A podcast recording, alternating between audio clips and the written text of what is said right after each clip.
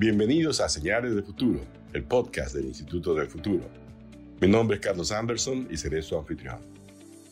Hoy estamos con Martín Tanaka, doctor en Ciencia Política por la Facultad Latinoamericana de Ciencias Sociales, Flaxo, con sede en México. Vamos a conversar con él acerca de la democracia del futuro y el futuro de la democracia en el Perú. ¿Tiene futuro la democracia en el Perú? En primer lugar, gracias por la invitación. Bueno, yo creo que siempre tiene futuro. Además, pensando que no hay alternativas visibles, legítimas, a la mano en la región y en el mundo en general, ¿no? A los regímenes democráticos. Entonces, el gran tema es mejorar nuestra, la calidad de nuestra democracia, ¿no? Este, seguramente nuestro problema es que vamos a mantener un régimen democrático, pero el gran desafío es mejorar su calidad, mejorar la relación entre gobernantes y representados. Eh, ese es el gran desafío que tenemos por delante. La democracia es a la vez un sistema muy antiguo desde el punto de vista, digamos, ideal, pero en nuestra historia, digamos, republicana, la democracia pareciera ser más bien la excepción que la regla, ¿no? En términos de años. Entonces, ¿qué tan profundas son las raíces de carácter democrático en un país como el Perú? Bueno, como acabas de mencionar, no son muy profundas en el, eh, debido a que efectivamente si uno mira la trayectoria histórica, eso, eh, uno constata eso, ¿no? Son más años de gobiernos autoritarios que de gobiernos democráticos. Pero también es cierto que hay países en el mundo que sin tener demasiada tradición democrática lograron establecer democracias relativamente estables y consolidadas. Y en general, uno podría decir que en América Latina, vista como un conjunto, ¿no es cierto? Eh, hasta las últimas décadas del siglo pasado no teníamos largas tradiciones democráticas y sin embargo eh, no a todos nos ha, nos ha golpeado la crisis de representación como a nosotros aquí, ¿no? Entonces hay espacio para mejorar aún en condiciones adversas, pero ciertamente tenemos un legado en nuestra cultura política, en nuestra historia, que no es el más fructífero, digámoslo así, ¿no? Pero es, es el material con el que estamos obligados a trabajar. Las encuestas de Latino Barómetro, por ejemplo, nos indican que el Perú es un país donde la desconfianza es prevalente, ¿no? Donde digamos que hay una recepción mayor que en otros países a formas autoritarias de gobierno. De hecho, es el segundo mayor, segundo país en términos, digamos, de apoyos a lo que se llamarían este, golpes eh, del Ejecutivo. ¿Cómo explicar esa vena autoritaria en el Perú? ¿Qué explican esos, esos años, por ejemplo, de felicidad aparente bajo un Fujimorismo duro, ¿no? O todos esos años de felicidad aparente también con militarismo como el de Juan Velasco Alvarado, etc. Sí, bueno, a mí no me gusta, no me gusta hablar de vena autoritaria, ¿no? Aunque es cierto, los datos que tú has mencionado son, son correctos, ¿no? Comparándonos con otros países, efectivamente hay cierta mayor tolerancia, por así decirlo, a salidas autoritarias, pero creo que tiene que ver con la decepción que hemos sufrido los ciudadanos en las últimas décadas, ¿no? Eh, es decir, hemos pasado por problemas muy graves, muy complicados en las últimas décadas, hemos sufrido pues el terrorismo, hemos sufrido crisis económicas enormes, ¿no? Y cada cierto tiempo aparecieron líderes, figuras que prometieron hacerse cargo de los problemas, que prometieron inaugurar nuevas épocas que traerían prosperidad, estabilidad, que acabarían con los problemas de corrupción, ¿no? Y, si es que uno se pone a mirar las últimas décadas, uno dice, tuvimos una crisis horrible en la década de los años 80, el Fujimorismo logró presentarse como aquel movimiento político que terminó con la hiperinflación, que terminó con el terrorismo, ¿no? Y entonces prometió el inicio de una nueva era, pero llegamos al final, al final de los 90 y el Fujimorismo cae en medio de escándalos gigantescos de corrupción, eh, violación a derechos humanos, ¿no es cierto? Termina siendo una gran decepción Luego viene la promesa de la vuelta plena a la democracia y el fortalecimiento de las instituciones. Y también el saldo que tuvimos en los 10 años siguientes termina siendo muy malo en términos de una economía que creció durante una buena época, pero luego las tasas de crecimiento volvieron a bajar, no alcanzó para mejorar de una manera mucho más sustancial un reparto más equitativo de la riqueza. Terminamos además con los escándalos de corrupción de Odebrecht y otros, ¿no? En fin, es como que hemos intentado diferentes cosas. Hemos intentado gobiernos más de izquierda, otros más de derecha, unos más institucionales, otros más autoritarios, y la sensación que a muchos ciudadanos les queda es que como que nada ha funcionado, ¿no? Entonces, este, creo que eso ayuda a entender esta desconfianza, esta decepción que tenemos y este grave problema de representación que nos golpea mucho más que a otros países, ¿no? Claro, por eso surge la pregunta de si tiene futuro, ¿verdad? La democracia. Pero quiero preguntar ahora si tiene presente la, la democracia. ¿Vivimos hoy realmente en un régimen democrático este, en toda la extensión de, su, de la palabra? No, no en toda la extensión de la palabra, ¿no? Yo creo que algunos, digamos, los requisitos mínimos, digámoslo así, se, se cumplen, se, estamos viviendo en un régimen democrático, pero como estábamos diciendo hace un rato, creo que la calidad de nuestra democracia es muy mala, ¿no? Nuestra precariedad institucional es muy, muy preocupante, las conductas de los actores políticos en general distan pues de ser colaborativas y de pensar en el mediano y en el largo plazo, ¿no? Pero en medio de esto diría yo pues que algunas cosas funcionan, digamos, mínimamente para algunas cosas al menos. El Congreso funciona de cierto contrapeso y de cierto límite a iniciativas del Ejecutivo. Existe un poder judicial que en medio de mil complicaciones avanza en investigaciones y que para algunos casos ha logrado algunas condenas.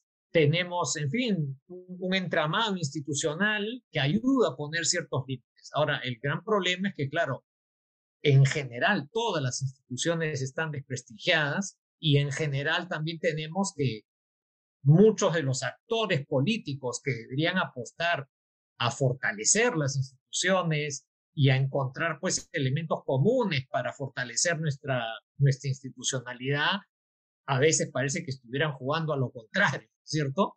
Y entonces estamos ciertamente en una posición, en un momento muy, muy complicado, muy difícil, ¿no? Yo creo que no es cualquier momento el que estamos viviendo, ¿no? Es un momento como de, de deterioro muy, muy serio que efectivamente puede comprometer seriamente los, los esfuerzos de desarrollo y intentos de, lograr prosperidad en los próximos años.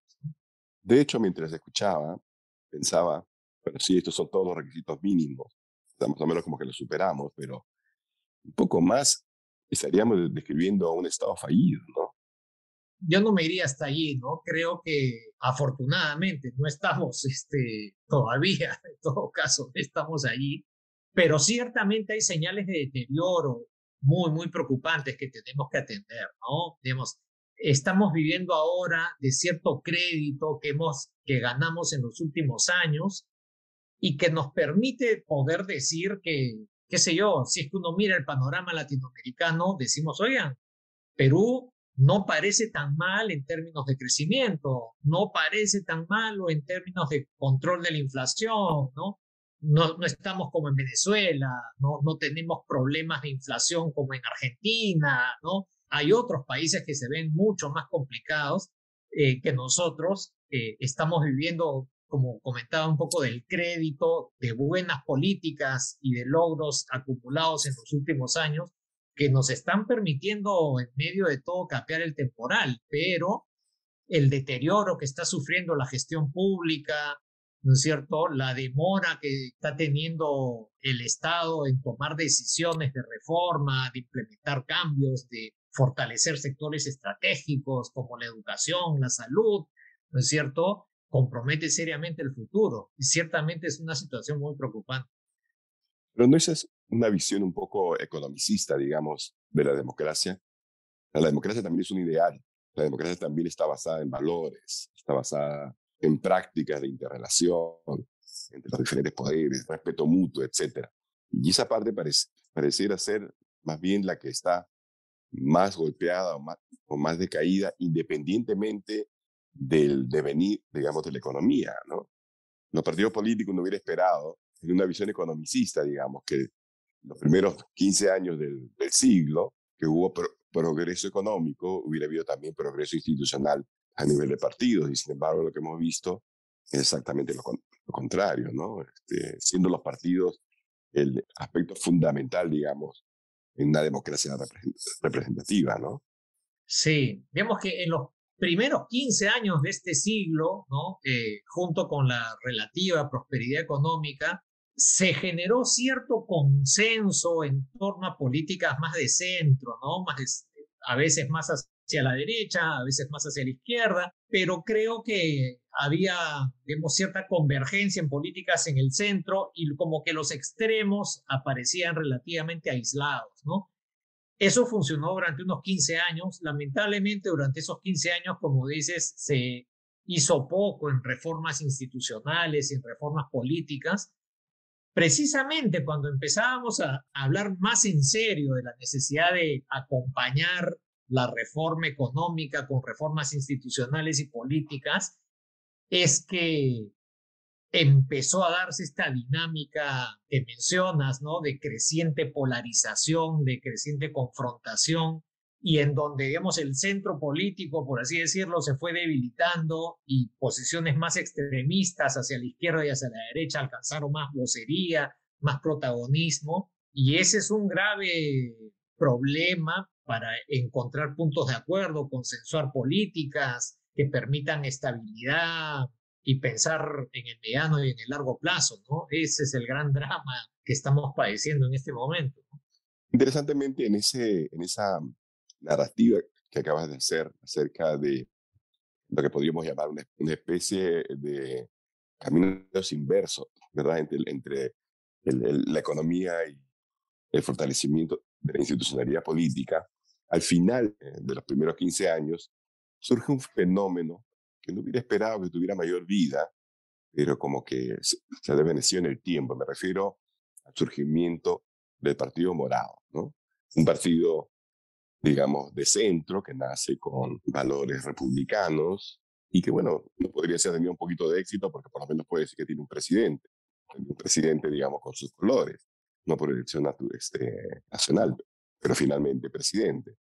Mi pregunta es, ¿cuán difícil es crear realmente un movimiento de centro en un país donde todavía, en todos sentidos, vivimos de extremos? Porque hemos hablado de modernidad, pero una modernidad para unos cuantos, ¿no? Hemos hablado, por ejemplo, o podríamos hablar de progresos en la educación, pero para unos cuantos.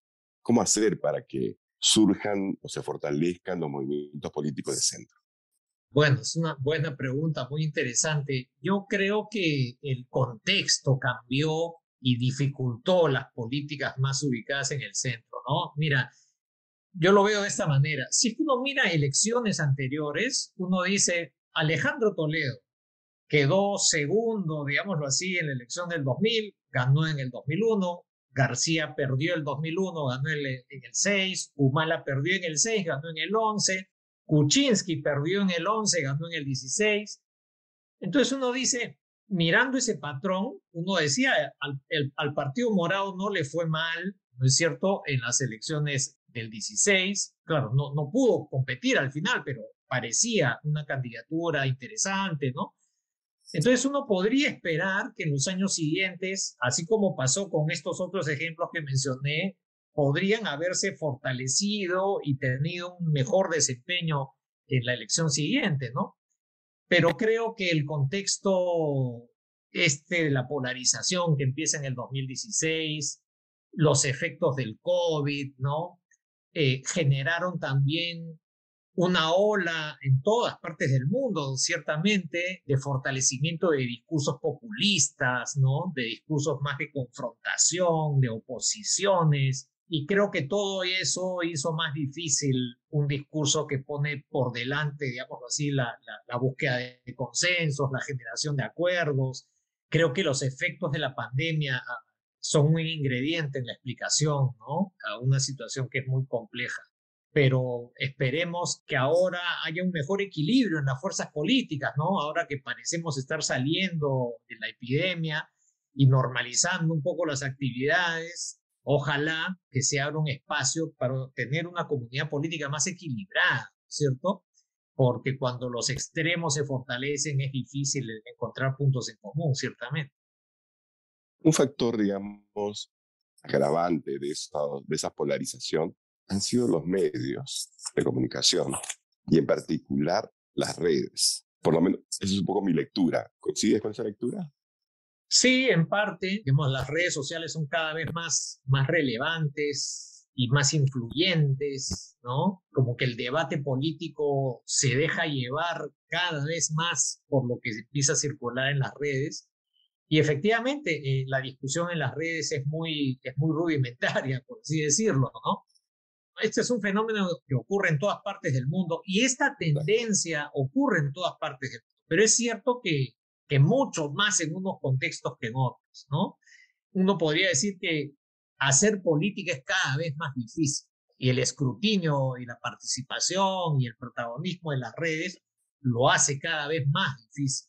Y entonces como que los políticos tienen que ser mucho más conscientes que ahora se hace política en otro escenario, con otras reglas. Exacto. Bueno, Vladimir Cerrón dice que la batalla política se ha trasladado a Twitter y por eso él, actúa mucho en Twitter. Por ahí he leído que en realidad ya casi al casi un cuarto de siglo de comenzado el, el siglo XXI, no existen partidarios, sino existen fans de políticos. Followers, exacto, ¿no? Está cambiando también la dinámica, digamos, este, si uno piensa, por ejemplo, en la formación de un partido político basado en ideologías, no está pensando en estructuras del siglo XIX, en lugar de pensarlo como, digamos, uno construye una plataforma tecnológica con investigación acerca de lo que quieren tus fans o tus followers, etcétera. No deberíamos pensar ahora mirando hacia adelante que lo, los partidos políticos del siglo XXI estarán más caracterizados por plataformas tecnológicas, por acercamientos distintos a lo que hemos visto hasta ahora? Yo creo que en general eso es algo que se está viendo en el mundo. Digamos, este tipo de cosas que acabas de mencionar son cada vez más importantes. Uno mira el mundo en general y yo diría que siendo eso cada vez más importante, no necesariamente desplaza algunos elementos de la política más tradicional, ¿no? qué sé yo, a través de gremios, asociaciones, organizaciones. No es que desaparezcan, ¿no? Sí, pero tienen que convivir con esto otro que es cada vez más importante. Ahora, Perú es un caso como muy extremo, porque el mundo gremial, partidario, sindical, organizativo tradicional, efectivamente se ha debilitado muchísimo y estas nuevas dinámicas son cada vez más importantes, ¿no? Pero creo que eso no quita que si es que uno mira el electorado peruano, sigue siendo cierto que hay como sectores con demandas y aspiraciones relativamente definidas, ¿no? ¿Qué sé yo? Discutimos mucho, por ejemplo, en las últimas semanas, a, raíz de la publicación de las encuestas, que el Perú rural parece tener una dinámica muy diferente a la del Perú urbano. Este, Lima y la costa parecen tener un, una cultura política muy diferente que, que, la que se vive en la sierra y en particular en la Sierra Sur. ¿no? Entonces, como que hay, hay perfiles en los ciudadanos ¿no? y con aspiraciones, con demandas que parecen medianamente definidas ¿no? Eh, eh, en algunos componentes básicos en todo caso. ¿no? Y entonces como que la política tiene que saber también enganchar con esos electorados que ya tienen algunos perfiles, ¿no es cierto? Eh, y uno más o menos puede intuir el tipo de demandas y aspiraciones que tienen. El gran desafío es, claro, que en un país como el nuestro, es que hay que pensar como en una política nacional, ¿no es cierto? No es solamente representar nichos, bolsones, y confrontarlos con todos los demás, ¿no cierto? Sino partiendo de esas bases, de esos sectores, poder desarrollar una política más incluyente, más, nacional, ¿no es cierto? Y en ese sentido, por ejemplo, ¿cómo evalúas la democracia directa versus la democracia representativa? Bueno, creo que abrir espacios para democracia directa en general creo que es una buena idea, ¿no? O sea, no quedarnos en la receta vieja, tradicional de la democracia representativa, ¿no? Mucho más en un contexto en donde las redes y todo lo que estamos conversando es tan, tan importante, ¿no? Pero no creo que uno debiera plantear la, esta democracia directa como una alternativa, ¿no es cierto?, a la democracia representativa. Yo creo que es un muy buen complemento, algo que debe acompañar y que eso permitiría fortalecer la representación, pero no creo que estemos todavía eh, en condiciones de pensarlo como una alternativa. ¿no? Uno mira también nuevamente las democracias en el mundo y si bien hay experimentos de consultas y apelaciones a formas más directas de participación, finalmente la política requiere una especialización que, que mantiene vigente la idea de la representación. ¿no? Yo quisiera caracterizar la democracia de algunos países en América Latina como la nuestra, por ejemplo, donde tú tienes una interacción difícil entre el Ejecutivo y el Congreso, porque no tienes una clara este, definición digamos, de los ámbitos de poder, porque las reglas de juego, de interacción, no están lo suficientemente bien este, definidas, ¿no? Una forma de conceptualizarla es que tenemos una democracia que están permanentemente en busca de consensos, pero que los mecanismos para lograr esos consensos son deficitarios. ¿Estarías de acuerdo que quizás es una buena manera de entender lo que nos sucede, que tenemos, buscamos consensos, pero los instrumentos que tenemos para lograrlos son, son los equivocados. En parte tenemos problemas con, digamos, con las reglas y con el diseño institucional. Eso es parte, digamos, de la explicación y por eso es que, que discutimos tanto últimamente también sobre la necesidad de hacer reformas políticas, qué reformas políticas habría que hacer, qué cambios constitucionales habría que hacer, ¿no? Pero al mismo tiempo está esto que comentábamos hace un rato de de las conductas de los actores y, la, y cómo las posiciones más extremas se han fortalecido y han ganado vocería en los últimos años, ¿no? Entonces, es cierto que podemos hacer mucho para mejorar las reglas, pero también es cierto que para que las reglas funcionen, un mínimo de buena voluntad tiene que existir entre los actores, ¿no? Si, si los actores están dedicados a boicotearse, y a encontrar la manera de escaparse al sentido de la regla para imponer una posición, no hay regla que sea inmune a ese tipo de conductas, ¿no? Entonces, creo que hay que trabajar en los dos frentes, ¿no? Mejorar nuestras reglas institucionales y mejorar la representación política y tratar de limitar el espacio lo más posible a las posiciones más intemperantes y más extremistas, ¿no? Que, que han ganado espacio en los últimos tiempos. Una, pregunta, ya pues, nos estamos acercando al final y pensando un poco en el futuro del Perú, pero mirando hacia atrás. Se habla mucho de la falta de liderazgos, ¿no? Y así como en el libro de Levitsky este, hablan de, cómo mueren las democracias, te pregunto, ¿cómo nacen los liderazgos? Esa es también la, la pregunta del millón, ¿no? En general, yo creo que ¿no? Para, para intentar aproximarnos a esa respuesta, ¿no? Yo creo que los liderazgos tienen mucho que ver con la experiencia. Los liderazgos creo que no van a emerger espontáneamente de la nada, sino que es importante generar experiencias y trayectorias, ¿no? ¿Qué sé yo?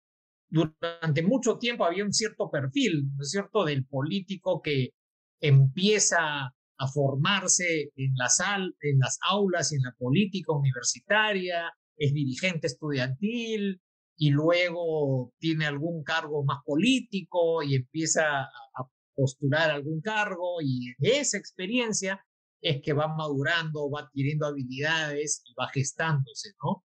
Y bueno, y, también, no sé, desde, desde el mundo del liderazgo gremial, desde el mundo del liderazgo empresarial, ¿no? Puede haber también un creciente involucramiento en asuntos públicos, empaparse del Estado, de lo que son las políticas públicas y de allí saltar a la, a, la arena política, ¿no?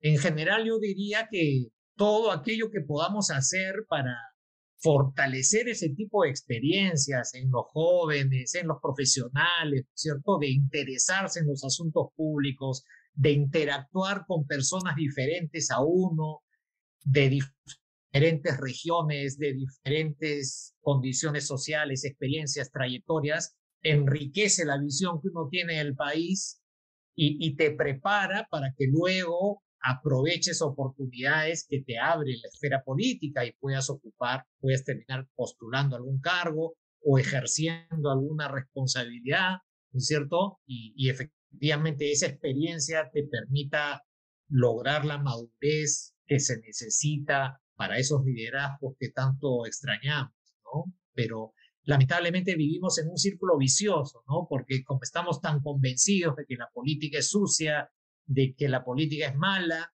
se truncan talentos, digamos, que podrían aportar mucho al mundo de la política y al mundo de la gestión pública, ¿no? O por lo menos retrasan su ingreso, ¿no? Así es. Martín, muchísimas gracias. Una última pregunta, que es la primera. ¿Tiene futuro la democracia peruana? ¿Cómo lo construimos? Yo creo que siempre hay que apostar hacia el futuro de nuestra democracia, pero por supuesto depende de todos, ¿no? Depende de todos. Eh, por supuesto, en primer lugar, de, de, nuestros líderes políticos, los representantes, pero también de todos los ciudadanos, ¿no? Tenemos que poco a poco ir cambiando el chip, darnos cuenta que lo mal que funciona la política también es consecuencia de que mucha gente bien intencionada y capaz le ha dado la espalda a los asuntos públicos y al mundo político. Y creo pues que hay que, hay que respetar, hay que animar, hay que apoyar a, a gente valiosa que decide correr el riesgo, ¿no es cierto?, de hacer política, de interesarse en asuntos públicos, de diferentes posturas políticas, ¿no es cierto?, que sean más cercanos a uno o más lejanos a uno, pero si es que gente bien intencionada, honesta, bien capaz, bien preparada, creo que deberíamos apoyarlos independientemente de militancias partidarias, digamos, ¿no? Creo que así poco a poco iremos saliendo del hoyo. Genial, muchísimas gracias